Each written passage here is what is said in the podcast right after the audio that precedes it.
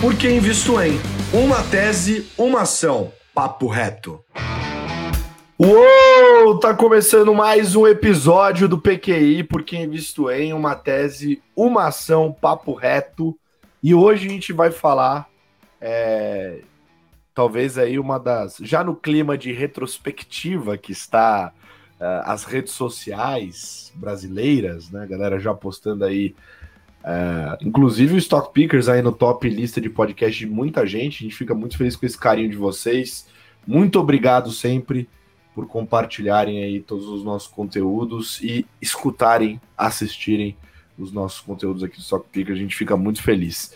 É, e já nesse clima de retrospectiva, a gente vai falar aí so, sobre um papel né, que chamou muita atenção na Bolsa esse ano por ser uma das principais altas. Até o momento que eu olhei, era a principal alta, né? Mas é, uma das principais altas aí da bolsa, porque eu não sei quando você vai ouvir, né? Então vai saber, o mercado tá muito doido. É, ninguém quer ficar queimando a língua aqui de graça, né? Mas pelo menos até o momento que onde, onde está sendo transmitido o PQI de hoje, que nós estamos ao vivo, né? A, o papel sobe aí mais de 117%, né? Que é a Cielo. E para falar sobre, a gente é, vai receber aqui uma casa que é extremamente fundamentalista, focada, bem. tem uma carteira de perfil mais concentrado, ou seja, tem ali um foco realmente em entender profundamente das suas teses para a construção do portfólio né, e focada puramente em investir em boas empresas, que é a Seeking for Alpha. E hoje a gente vai receber um dos representantes lá, sócio, co-gestor e head de análise, o Alexandre Massuda. Seja muito bem-vindo aqui ao Stock Pickers. Vocês estão aparecendo aqui pela primeira vez, então, quem é você, Ale, em 30 segundos no mercado? Bom, boa noite, Lucas. Boa noite a todos que acompanham o PQ do Stock Pickers. Fala rapidamente aqui da gente, né? A SFA Investimentos é uma casa fundamentalista, estamos, temos somente uma ação, long only, né? uma ação comprada, uma carteira comprada de ações, e nós acreditamos somente em negócios, tá? Nós não somos uma um fundo que acaba girando muito a nossa carteira e realmente a gente acaba encontrando as ações por razões empresariais, né? O retorno que as ações dão em relação ao lucro que elas, que elas, que elas produzem, né?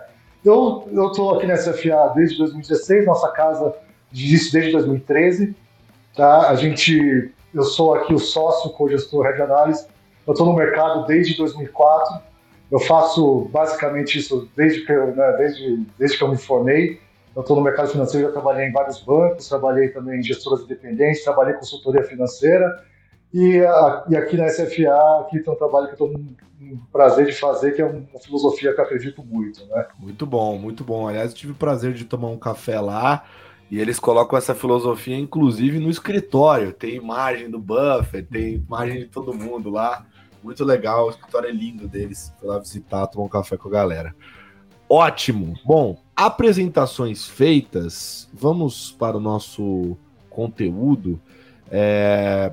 Bom, primeiro eu queria falar, fazer uma pequena retrospectiva contigo aqui, né, Rabo? Ninguém gosta de ficar muito falando do passado, mas uma alta dessa tamanha magnitude chama muita atenção, né? Então eu queria explorar com você primeiro, que acompanha de perto o papel, por que que o, por que que o mercado é, tá confiando tanto na empresa? E por que essa alta? É que, na verdade, acho que para contar um pouco a história, tem que contar um pouco da história antes, né? Se for lembrar, até ano passado, a Sierra era chamada de Nova Kodak, né? no sentido que é uma empresa que iria desaparecer, né? uma empresa obsoleta. Ah, até muita gente chama de geni do mercado, porque a ação só apanhava, né? Então, inclusive, ela alcançou as mínimas do final do ano passado para o começo desse ano, né? É, e o que aconteceu foi, na verdade, que uma, é, esse mercado, é, é, um, é, o mercado de cartões que ela está inserido, ela é uma das pontas desse mercado. Né? Então foi um mercado que, na verdade, você era um oligopólio, era um duopólio, né, falar assim, é, você dominava a rede, né, a rede que é do Itaú, e a Cielo, que quando veio a bolsa chamava VisaNet, na verdade, né, que tem como sócios o Banco do Brasil e o Bradesco, e são duas empresas que realmente dominavam o mercado, porque era um mercado que praticamente não existia no Brasil. Né? Quem colocou cartões né, para todo mundo usar, né? todo mundo tem, uma, tem um cartão na carteira hoje, porque assim os bancos quiseram, porque viram uma oportunidade boa de negócio. Né? E esse mercado você tem as três pontas, né? Você tem as bandeiras, que são as donas do arranjo. Vale muito a pena destacar que os, o cartões é um arranjo, é um acordo, né? É um acordo entre a bandeira, o lojista e o banco que emite o cartão, né? Então você tem as duas bandeiras que é um, que é um duopólio mundial, né? Então qualquer muitos países do mundo aceitam a Visa e a Mastercard. E você tem os bancos que resolveram entrar nesse mercado e eles entraram com duas pontas, né? De um lado, fornecendo o cartão para os clientes, porque assim viram oportunidade de, de negócio, e o lojista, por outro lado, ele tem que aceitar esse cartão. Né? Esse cartão então, tem uma, uma maneira de ser aceito, o que a gente chama que a, o adquirente é a credenciadora, né? ele que coloca o lojista dentro desse sistema. O lojista acaba aceitando, porque se não vender hoje por cartão, acho, acho que provavelmente perderia muitas vendas. Todo mundo hoje faz compra com cartão. Esse mercado, a Cielo chama VisaNet, porque você tinha uma divisão em que a, Visa tinha um acordo com o Bradesco e com, e com o Banco do Brasil que os cartões que eles emitissem seriam da, seriam da bandeira Visa, né, e a, o Itaú também é, seria da, da, da Mastercard. E a rede, antigamente, somente, somente aceitava é, a cartões da Mastercard. E a Cielo somente aceitava cartões da Visa. Então você tinha essa divisão. Só que mais tarde, em 2013, mais ou menos, veio uma nova regulação. Né? Os reguladores olharam, olha, isso aqui é um duopólio, esse mercado está crescendo bastante, então vamos, ser, vamos realmente democratizar isso aqui um pouco melhor. A partir de agora, todas as adquirentes vão aceitar todas as bandeiras, né? e também abrir espaço aí para vir novos competidores. Tá? E desde então, né, novos competidores surgiram, a regulação ajudou, a tecnologia para criar uma adquirente ficou muito mais barata e acessível, e você estava numa época de dinheiro abundante e barato no mundo, procurando novos empreendedores, né, novas empresas para realmente com potencial de crescimento. E nesse sistema, né, nesse arranjo que a gente está conversando de cartões, a ponta mais fraca acaba sendo realmente adquirente. Porque nós temos a bandeira e a Visa, que possuem um grande efeito de rede. O efeito de rede é aquele que cada, que cada, cada, cada, cada, cada novo entrante gera mais valor para a rede. Né? Por exemplo, se, você, se, se, um novo, se uma nova pessoa usa cartão Mastercard, a loja vai, vai, vai, vai mais, mais Mastercard e todo mundo vai aceitar mais Mastercard. Então, o valor da rede cresce quanto mais usuários entram nela. Né? Os bancos, que querendo ou não, a grande vantagem competitiva do Brasil que os bancos é um oligopólio racional, né? eles concentram aí 80% do, do, do mercado de crédito, concentram aí os correntistas aí do Brasil, né? E adquirente é onde você realmente tinha realmente essa parte de competição, né? As adquirentes, é, é, ela tem um papel fundamental de você de você estar tá na ponta com o lojista. Isso que ela faz, ela amarra todos os outros entes lá, lá no lojista, né? Ele que faz essa ligação para você aceitar o cartão. Antigamente, né, acho que eu que estou lá, eu que já sou quarentão aqui, não sei se alguns vão lembrar aí, que antigamente quem usava cartão tinha que passar, né? lá o papel carbono, né? As, as letrinhas eram, era literalmente um carimbo aqui nas letrinhas em relevo para você passar, né? É um sistema que não gerava muita confiança, né? Então a adquirente ela trouxe isso, mas vale a pena ressaltar que a adquirente é muito mais do que a maquininha. Falar ah, guerra das maquininhas, né? A adquirente, na verdade, ela é realmente uma ponta desse arranjo, tá? Ela que traz o lojista para dentro do, do, arranjo. E o que a gente viu, então, desde essa abertura né, da, da, da, do mercado, né, da regulação e tudo isso que eu contei, ela, a, a concorrência começou a surgir, né? e começou a surgir muito forte, aí o, o, digamos que ficou muito mais visível quando aí duas novas entrantes independentes que não são ligadas a banco entraram no mercado, que é a Stone e a PagSeguro. Então, elas fizeram um IPO mais ou menos na mesma época, lá em 2018, e acompanhando os números do mercado, a gente vê que cada vez mais elas têm ganhado market share, as incumbentes, né, que realmente a duopólio, enquanto elas estão ganhando market share, só têm a perder, né, que seria a rede, a Mastercard, desculpa, a rede e a Cielo, elas acabaram perdendo market share e, além disso, além de perder tamanho de mercado, acabaram perdendo também lucratividade. Tá? Ah, as, as, duas empresas, apesar de todo mundo falar de, ah, da disrupção do mercado, do meio de pagamentos eletrônico, a Cielo perdeu muito mais por conta desse mercado principal dela, não pela disrupção, que ela perdeu realmente no mercado tradicional dela, da adquirência, né, para esses players, né, para esses novos players, que vieram também com uma proposta inovadora. Assim como eu falei que é muito importante, né, essa questão do, do, do, do de você ter lá, o, o, a maquininha lá no lojista, elas trouxeram outras, outros produtos, né, outros, é, outras coisas além da adquirência, tá? uma agressividade comercial muito, muito, muito grande. E, essa, e as empresas incumbentes que estavam acostumadas com o oligopólio, podemos dizer assim, que dormiram no, no ponto, né? acabaram não vindo essa força que eles vieram, essas novas, essa nova, essa nova, essa nova proposta de negócio, e acabaram perdendo o mercado, lucratividade, e cada, cada vez mais parecia que estavam perdendo. Aí veio a pandemia, né, em 2020, que o volume total de cartões caiu, né? No segundo trimestre de 2020 foi aí o pico da pandemia com as lojas fechadas. A Cielo teve seu primeiro prejuízo, né? Desde, pelo menos desde que a gente conhece da empresa de capital aberta. Né? E esse é o plano de fundo. Então, ela já estava vindo uma trajetória, uma empresa que valia em torno de 80 bi, tá, chegou a valer 5 bi né, de valor de mercado. E o que aconteceu agora nesse, nesse ano que na verdade era algo que já estava acontecendo já desde, a, desde, a, desde quando a, realmente a, a, concorrência abalou a Cielo, é que eles estavam melhorando o resultado operacional. Eles começaram a melhorar o resultado, pegar melhorias, estratégias novas para voltar a crescer market share, e com isso né, o lucro voltou. Então, a expectativa no ano passado para esse ano da Cielo, que se você ver pelas casas de análise aí, né, que é o Southside que faz os, o, que realmente analisa para o mercado, a, a Cielo tinha uma estimativa de lucro de 750 milhões para esse ano. E o lucro da Cielo, não fechamos o ano ainda, né? mas se a gente pegar até agora, o lucro recorrente dela foi quase um bi, e se ela repetir, só repetir a performance do, do, desse último trimestre, vai fazer um bi 400. Estamos falando então de um lucro que é o dobro da estimativa que o mercado esperava. Então, é uma, é uma empresa que estava realmente Acho que muitos investidores nem olhavam por conta dessa narrativa do setor e também acho que muitos deixaram de acompanhar porque ela acabou perdendo valor de mercado, muita gente acabou perdendo dinheiro, acabou desistindo do investimento e realmente ela teve essa volta aí da, de lucratividade. Tá? Basicamente isso, acho que o próprio a estrutura dela, ela reagiu a isso e totalmente mérito dela.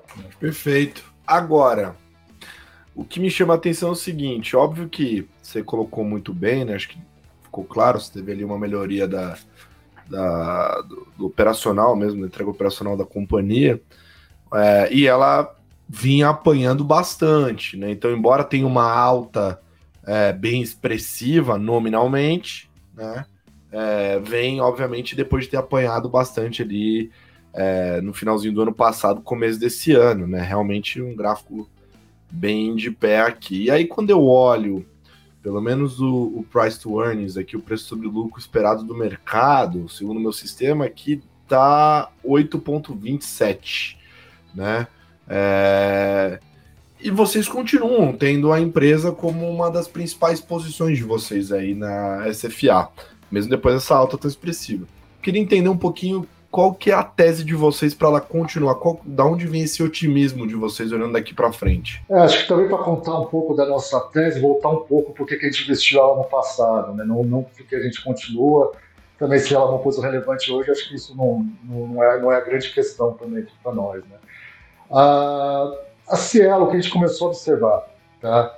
que realmente a concorrência veio muito forte. Então, a venda forte que teve das ações da Cielo, a queda forte das ações, não foi sem motivo. Né? A gente realmente entende todos os motivos por que ela caiu, realmente a gente viu os números piorando da Cielo, e, e, realmente parecia que não ia ter fim né, essa, perda de, essa perda de participação no mercado. Só que a gente começou, a gente tá, chegou a tomar uma decisão aqui na Cielo, né? era uma ação que a gente continuaria acompanhando, né? Ou seja, seria uma ação que gente realmente poderia fazer, de, para outro ângulo, né? A gente realmente começa aqui, tem a gente tem uma filosofia, a gente vê como uma coisa muito consenso, né? Uma, então, se ela é uma venda clara né, para o mercado, ela vender que era fácil, fazer uma posição short para o mercado era muito fácil, né?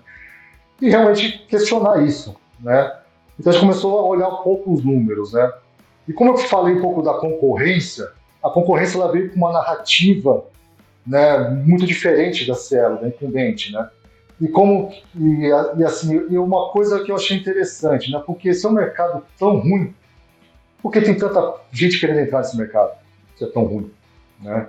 E se a gente for observar o mercado de cartões em si, vamos falar, é, o mercado de meios de pagamentos eletrônicos é um mercado interessante. Imagine você ter um pedaço de cada transação né, que acontece meio, em algum meio eletrônico que seja dominante, né, e o cartões é um meio eletrônico hoje dominante. Né.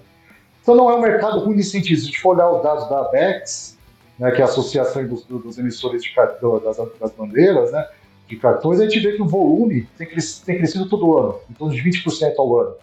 Né. Hoje, tem dois motivos para isso. Né. Um, um é a questão da é a questão de realmente existe a penetração do cartão substituindo outros meios, como aí como dinheiro vivo, né, como cheque, né, muita gente utiliza cheque né, hoje. E ainda tem, você tem também a questão que muitos novos, novos, é, pega um exemplo no Nubank, né, muitos novos negócios baseados em cartões, porque realmente acho interessante esse negócio, né. E, por, e, e do lado aqui da adquirência, né, que, é, que é a ponta do lojista, eu acho que ela tem um valor estratégico muito importante. Acho que não deve subestimar um, um, lá, um equipamento eletrônico na, na, na, no balcão de lojista. Né? Então, é uma presença de uma empresa no balcão de lojista. Isso tem, uma, um, isso tem um valor estratégico importante. Tá? E quem tiver maior market share vai acabar se aproveitando muito mais disso. Né?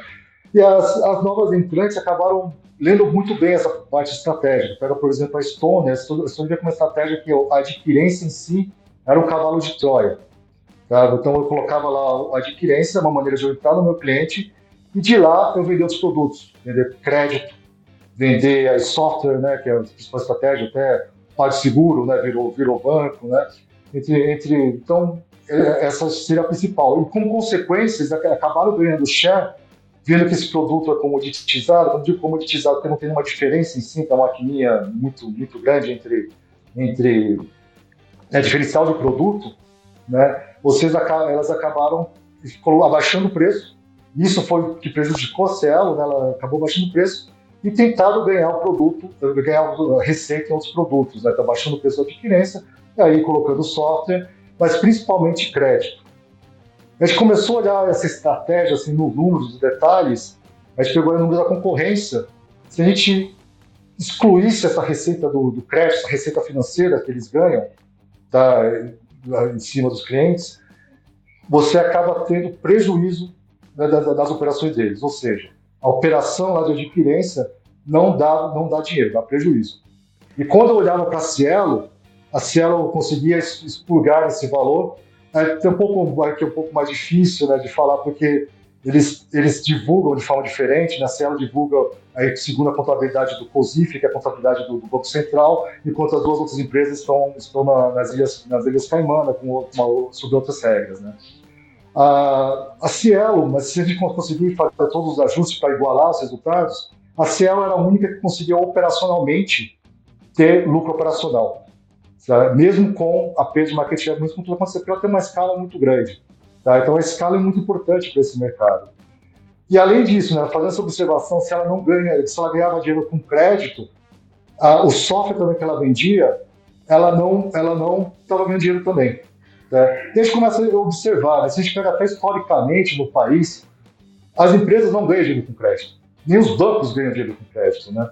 Se a gente pegar uma parte importante do lucro, é assim, mas até o próprio Itaú, se for olhar no, lá no, nos resultados do Itaú, vai lá nas apresentações deles e mostram lá. O resultado que eles têm crédito apenas empata ao, ao, ao custo de capital.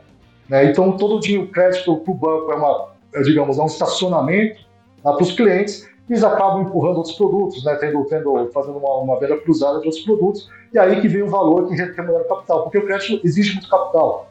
E é um, é um negócio muito arriscado, é um negócio que, é um negócio que uma inadimplência bem e realmente acaba, é, realmente você tendo perda de capital que realmente pode ser bastante onerosa, né. Isso a gente teve essa conclusão antes, inclusive, da Stone ter esse problema de crédito dela, né, que é uma coisa que a gente não esperava. A gente sabia que não, não era uma estratégia que deveria funcionar, não deveria gerar valor dessa forma. A gente até historicamente vários grupos industriais, varejistas que entraram muito forte no crédito, tentaram virar banco, não, não, historicamente acabaram se dando mal, né? E então foi, foi, um lado que a gente olhou, olha, tem uma, tem, realmente não tem uma coisa errada nessa estratégia, né? E do lado de software, a gente, ano passado, se não lembrar, no passado que ah, o dinheiro estava mais abundante, né, os juros estavam mais baixos, né?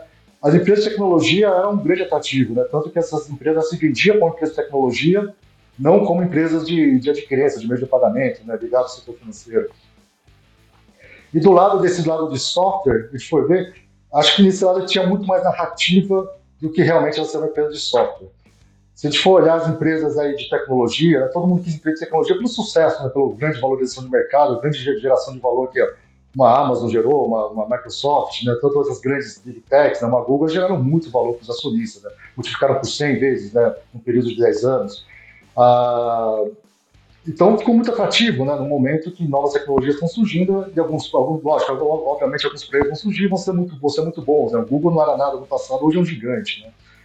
Mas só que a, a, narrativa que eles vendiam, a gente conversou até bastante com, com muitos, muitos até desenvolvedores que trabalhavam dentro da, da Stone, gente começou a perceber que é, que é diferente. Muitos dos produtos que eles vendiam eram bastante customizados, ou seja, exigia muita hora homem, e você não consegue criar a mesma vantagem competitiva que as empresas de tecnologias grandes criaram. Você pega uma Google, ela cria um efeito de rede muito grande, um Facebook, um efeito de rede muito grande. Ah, assim, grandes vantagens dessa empresa, né? custo marginal zero, uma coisa que a gente não conseguia ver com a empresa de tecnologia boa consegue ter, né? Então era algo que não conseguia, custo de troca, né? Um outro, uma outra vantagem competitiva que as empresas de tecnologia conseguem, conseguem construir, né? Eu acho que por enquanto, pelo até aquele momento, eles não conseguiram construir isso, né? Então isso não seguraria nenhum cliente a trocar, a trocar de, de adquirência por conta da tecnologia e, e vários investimentos deles investiram na Lynx, né? coisa que tinha pouca sinergia com o negócio deles, que hoje até tem dificuldade de, de, de entrar, né? Então esse foi um lado. A gente começou a olhar que realmente a, a guerra de preço era irracional e alguma coisa trazer para a racionalidade. Né? O que trouxe para a racionalidade foi realmente o aumento de juros. Por que isso trouxe para a racionalidade? Né? A gente viu aí com, com, toda a abundância de, de capital que a gente que foi distribuído no mercado, a inflação veio. Né? Então essa é uma história que todo mundo hoje os investidores estão mais aí acostumados, né? a inflação veio e e por um lado, as adquirências têm uma coisa muito boa, né, que se a inflação vem, a adquirência, tudo mais constante, obviamente, ela pega um pedaço da otimização, a inflação é reflexo aí justamente do, de, do né, da alta dos produtos, né? Quando você pega um pedaço de otimização, você tem uma proteção natural contra, contra a inflação. Então, o volume dela melhoraria, a sua receita por conta da inflação seria melhor. Mas, por outro lado, a inflação é prejudicial para as empresas porque ela diminui a, margem de, a, sua, a sua, margem, a sua margem de lucro. Né? E no caso da, da, das adquirentes, ela, a, a, inflação veio, veio de uma segunda derivada, que é com o aumento do juro, do aumento da, da inflação, veio o aumento de juros, e essas empresas acabam tendo uma despesa financeira muito maior, com o aumento de juros que foi muito rápido. Né? Aconteceu com uma velocidade que eu não me lembro de ter visto. E com isso, né, a, a despesa, a parte financeira, né, que até esqueci de mencionar, que é toda essa questão operacional de, falar de captura de transação né, de uma adquirente, ela se torna um outro produto, né, que, que, é a, que é a aquisição de recebíveis. Porque aqui no Brasil, historicamente, é uma questão histórica, né, é o lojista que financia o cliente para fazer a compra.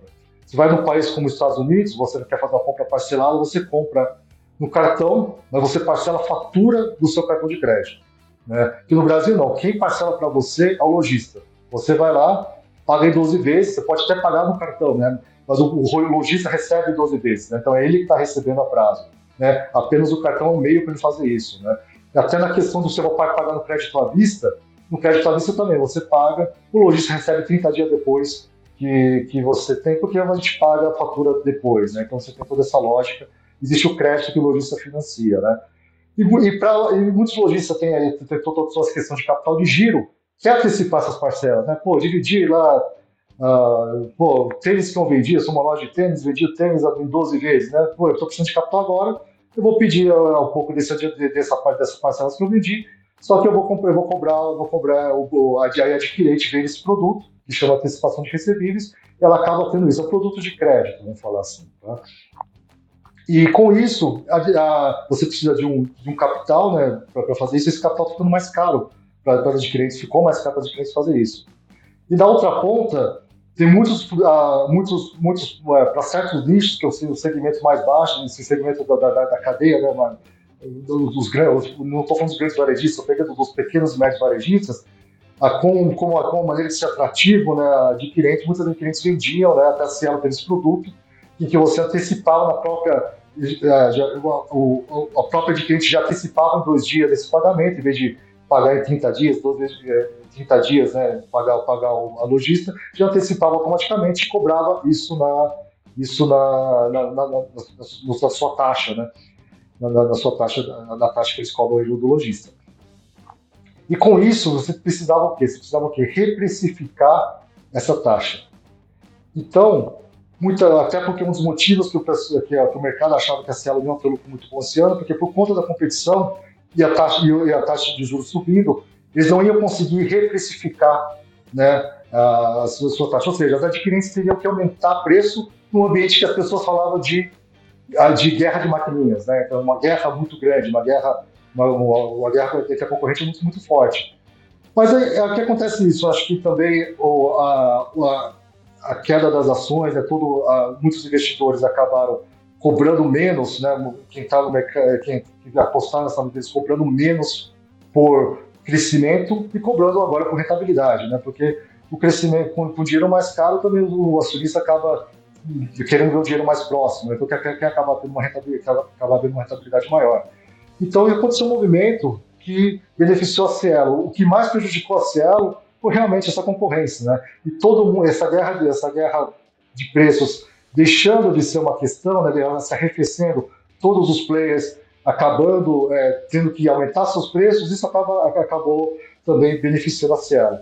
Então, isso foi um dos momentos que a gente viu. Então, do lado da receita, a gente viu positivo, digamos assim, tinha um risco mais positivo do que o mercado achava, que vai ser volumes mais altos por, por conta da inflação, e, além da expectativa, se eles conseguissem né, aumentar o preço, ter uma receita muito maior do que teve no passado. Né? Isso em termos até de, de em termos é, de, de lucro, de, de crescimento de receita, de esse ano foi muito grande, né, o crescimento da receita da Cielo. Não só da Cielo, vou falar das outras adquirentes, né, porque todas acabaram fazendo movimento. Mas a Cielo que estava muito mais atrasada em termos de precificação. Né.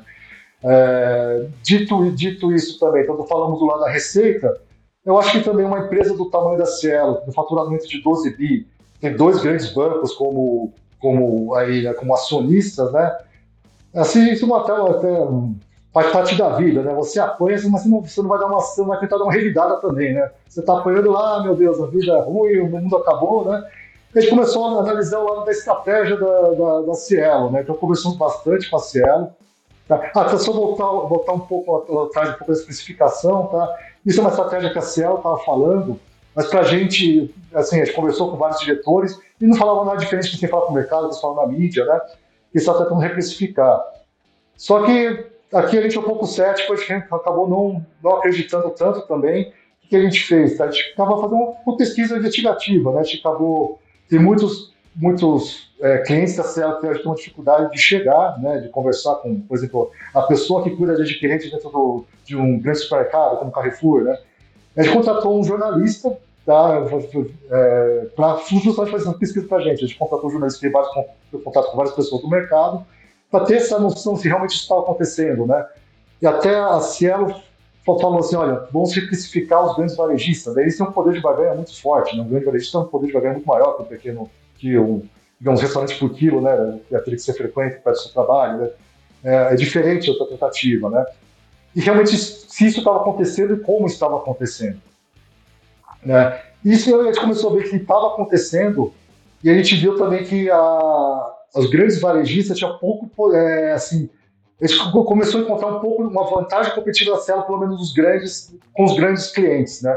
Esses grandes clientes são dominados praticamente pelos, pelos adquirentes de grandes bancos, né? A Rede, a GetNet do Santander, e eu acho que isso é um pouco da transferência do poder de barganha que os grandes bancos têm, né? O, é um oligopólio que, que domina esse mercado, né? Não tem disrupção, não tem novos entrantes fintechs com grandes empresas, né? Então, por essa transferência, desse, desse, desse, da vantagem competitiva para adquirir de bancos.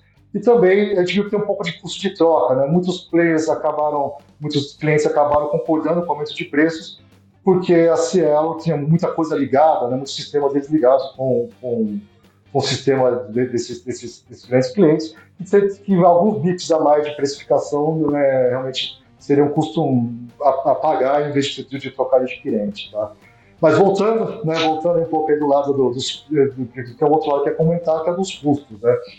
Então a companhia ela acabou vendo que olha, o mercado não é mais o mesmo quando a gente era duopólio, vamos trabalhar bastante na eficiência. E a gente começa a olhar o resultado operacional Cielo desde o pior resultado que foi lá no auge da pandemia, no terceiro trimestre de 2020, ela tem melhorado a cada trimestre. Então não é uma coisa de agora também que está melhorando. O resultado operacional dela tem melhorado a cada trimestre. Tá? Isso, isso foi um grande trabalho que eles fizeram, trabalhando, e, e acho que é um trabalho estrutural. Então, é um trabalho que você continua. Né? Então, se você continuar crescendo o volume, que você continuar crescendo os seus preços, você vai bastante beneficiado disso. Então, temos uma empresa com uma margem maior, com uma estratégia bastante focada, porque a Cielo não perdeu só por conta de preço também, tá? Então, vale a pena falar. Eles perderam os meus concorrentes porque eles dormiram no ponto, acabaram oferecendo um serviço muito ruim para os seus clientes, né? A parte de logística, a maquininha. Imagina, você, você que a maquininha da Cielo demorava um mês para chegar, né? coisas desse tipo acontecia dentro dela. Então eles acabaram melhorando bastante coisa, né? bastante a pesquisa que a gente fez também foi em cima disso, né? Tipo, você está melhorando o serviço. Eles não mediam o NPS, o NPS que a medir começou a melhorar, isso até mostra na apresentação deles, né? A satisfação do cliente. E aí, então a gente viu de um lado esse, né? Os custos melhorando, a receita com potencial de ser maior, né? E tem um outro lado também importante, né? Que a gente olha aqui muito a geração de valor, né? Porque a geração de valor é simplesmente você gerar lucro. A empresa pode gerar lucro absurdo, um exemplo, um exemplo aqui bastante, bastante simplista, né? Ah, meu lucro, ah, meu lucro aumentou 100 milhões, mas quanto você investiu para você aumentar seu lucro? Investiu aí quanto? 100 bilhões, né? Então, qual é o retorno sobre o seu capital? Né? Isso, então, isso é importante para a acionista analisar. Né? Não pode ser certeza que esse lucro, quanto de capital ela alocou para isso. E ela foi muito mais eficiente, ela começou a tentar mais eficiência de capital. Tá? Ela acabou aí vendendo vários negócios que ela tinha que não dava lucro, não tinha nenhuma sinergia com o negócio de adquirência, né? Eles venderam aí, mas acho que a venda mais emblemática aconteceu nesse ano, nesse ano. Eles venderam a Merchanny, que é uma empresa que eles compraram lá nos Estados Unidos, eles compraram por uma questão tecnológica, que tem uma tecnologia que hoje está obsoleta, mas era nova né, naquela época. E a, e, e é uma operação que gerava prejuízo para a Cielo. Então eles venderam uma, uma operação que dava prejuízo e melhoraram o capital, porque eles acabaram aí se livrando da dívida, né, vamos falar assim, que eles tinham com essa companhia, e acabaram aí vendendo por 290 milhões de dólares. Né? Então, algo, muita coisa importante aconteceu. Então, a gente acabou vendo isso, né? Então, uma empresa em que a, a narrativa da concorrência me parecia muito mais forte do que parecia ser, né? É, é um mercado que, na nossa visão, não, não vai morrer, pelo menos hoje. Pode acontecer uma disrupção tecnológica, mas eu digo isso porque, apesar de várias, antecipando até algumas perguntas do PIX, do, né, é, de muita coisa acontecendo, é um mercado que gera muito dinheiro para quem está envolvido. Né? Você pega os grandes bancos, até várias fintechs que surgiram, eles ganham muito dinheiro com cartões. Tá? Então acho muito difícil eles abrirem mão de ganhar dinheiro nos cartões, então o cartões vai sobreviver por um bom tempo, pelo menos no mercado dela.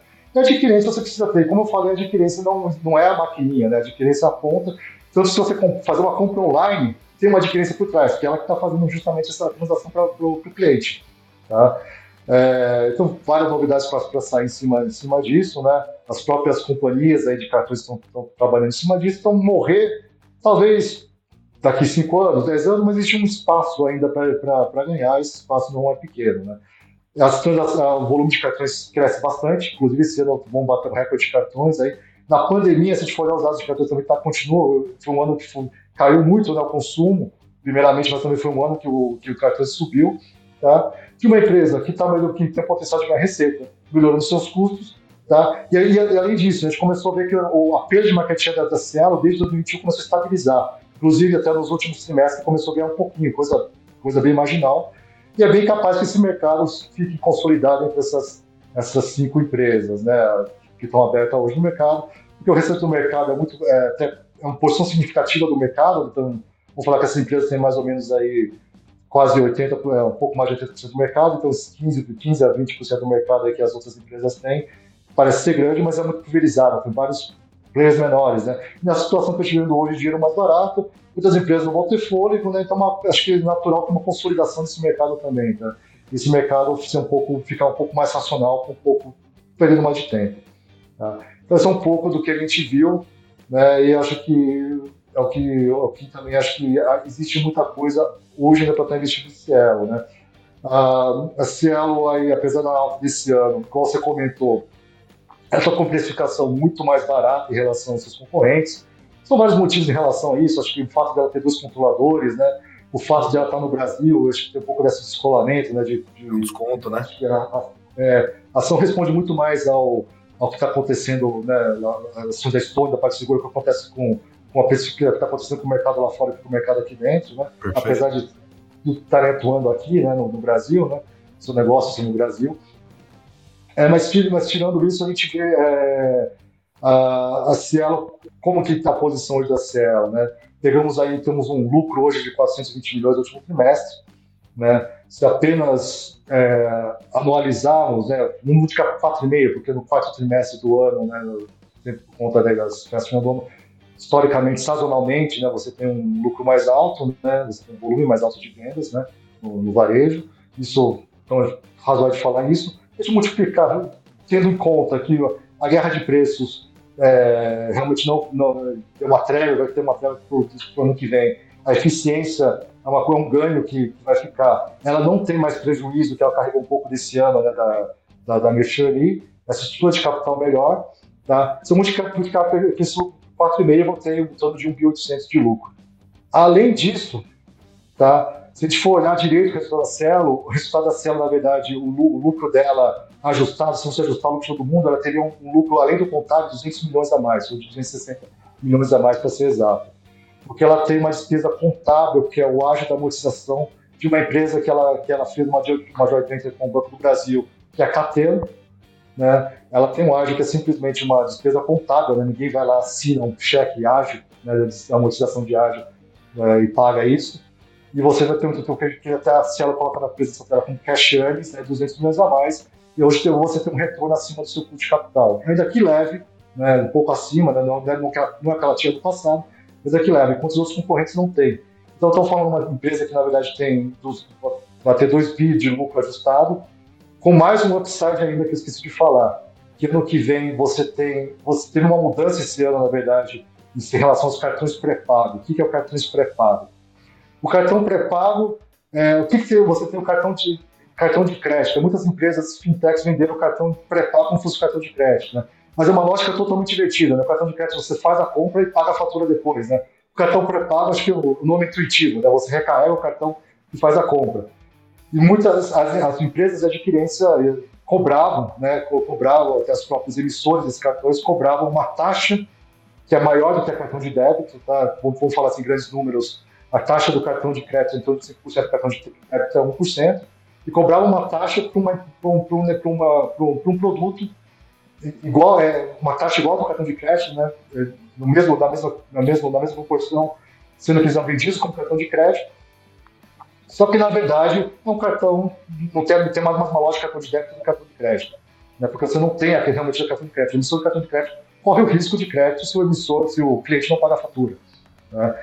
Nesse caso, você não tem esse risco. Né? Então, até o regular, os grandes bancos chamaram atenção, na verdade, em relação a esse problema, e o Banco Central resolveu aí realmente retirar essa distorção e aí colocou um cap, né? colocou um limite para o que as empresas cobram em relação ao cartão pré-pago.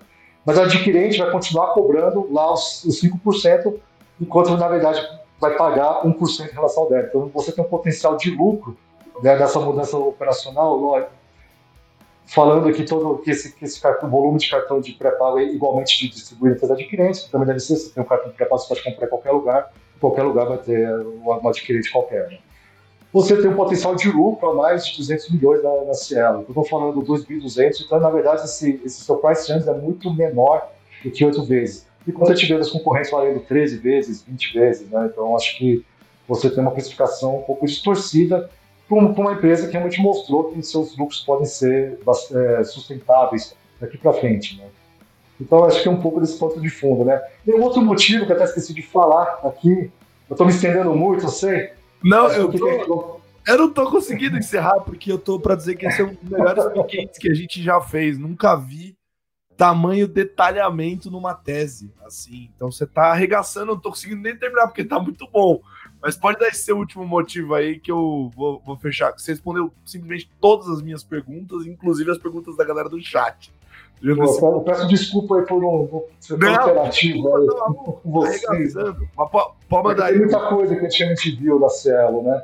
E a Cielo ela tem 70% de uma empresa chamada Cateno, né? que é uma empresa que é uma joint venture com o Banco do Brasil, e que ela cuida do processamento né, do cartões Orocard. O que é o cartão Orocard? O Banco do Brasil é um dos maiores emissores de cartão do Brasil, e ele cuida do processamento desses do cartões do Banco do Brasil que se chama Orocard. E a, nessa, no cartão, na, na, parte de emissão, apesar de você ter uma concorrência crescendo com vários novos entrantes, você não tem uma guerra de preço, porque quem determina o preço que o, que o cartão de crédito recebe, né, que os bancos recebem, é a própria bandeira. Isso não é negociável. Tá? Então, o adquirente é a ponta mais frágil, porque quem acaba perdendo numa negociação é sempre a, o percentual que vai para adquirente. Né? Os, a, a, parte do cartão você não consegue negociar. E ela tem 70% desse negócio, que é do Banco do Brasil. E se a gente for olhar, é, ela teve alguns problemas operacionais, que acabou reduzindo o lucro, mas a gente vê que esse ano está crescendo e ela tem uma outra lógica. Né? Então, o, Banco do Brasil cada vez mais presente aí também nos cartões, emitindo cada vez mais cartões, acaba pegando um pouco desse, desse, desse, desse lucro, né, 70% na verdade desse lucro, e você, você não tem a questão da concorrência. Se a gente for olhar lá atrás, é um, é um é negócio que a Cielo pagou em torno de 8 bilhões, né? Estou falando de uma companhia, a Cielo inteira vale 12 bilhões hoje. Né? Antigamente valia 5 bi, então nem, nem a Cateno, pode ser que ele tenha pagado um pouco a mais, que seria o valor justo dela, mesmo assim, não estava nem especificado nem isso na, na, na Cielo. Né? Então foi uma empresa que hoje a gente vê que a questão concorrencial deu uma arrefecida, tá? Inclusive, o risco hoje é se realmente essa guerra de preços voltar, esse é o risco de investimento, que pode se dar. Então, que pode se dar realmente de, de algum player que está sendo mais agressivo, mas todos os players, né, se a gente for olhar o resultado de todos, estão sofrendo com a questão de colocar, ter que colocar mais preço.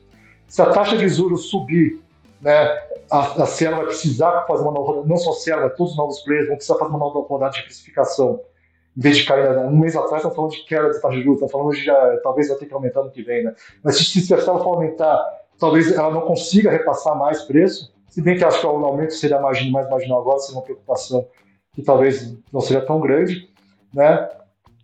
Mas a grande questão da Cielo realmente hoje é o risco concorrencial. Existe a questão de disrupção, existem as questões de disrupção, mas acho que é uma questão que realmente, igual eu comentei, acho que tem muitas partes móveis ainda para você andar, para a gente ter uma discussão por questão de tecnológica, por questão de outro meio. Né?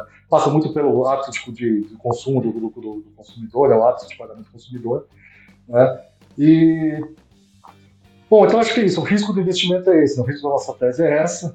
E acho que a precificação, então, realmente, apesar da alta 100%, acho que está um pouco longe ainda da, de ter uma precificação mais correta. Tanto que os, os, os concorrentes já têm precificação muito alta. Eles têm metade do market share dela e o até às vezes o, o, tamanho a tem no mercado muito maior que ela. É, quando você foi ali para múltiplo e você contou a historinha do da onde tá vindo o dinheiro e por que, ela tá barata mesmo assim, foi incrível. Acho que foi a, foi a conta mais esboçada que já fizeram aqui, ficou muito legal.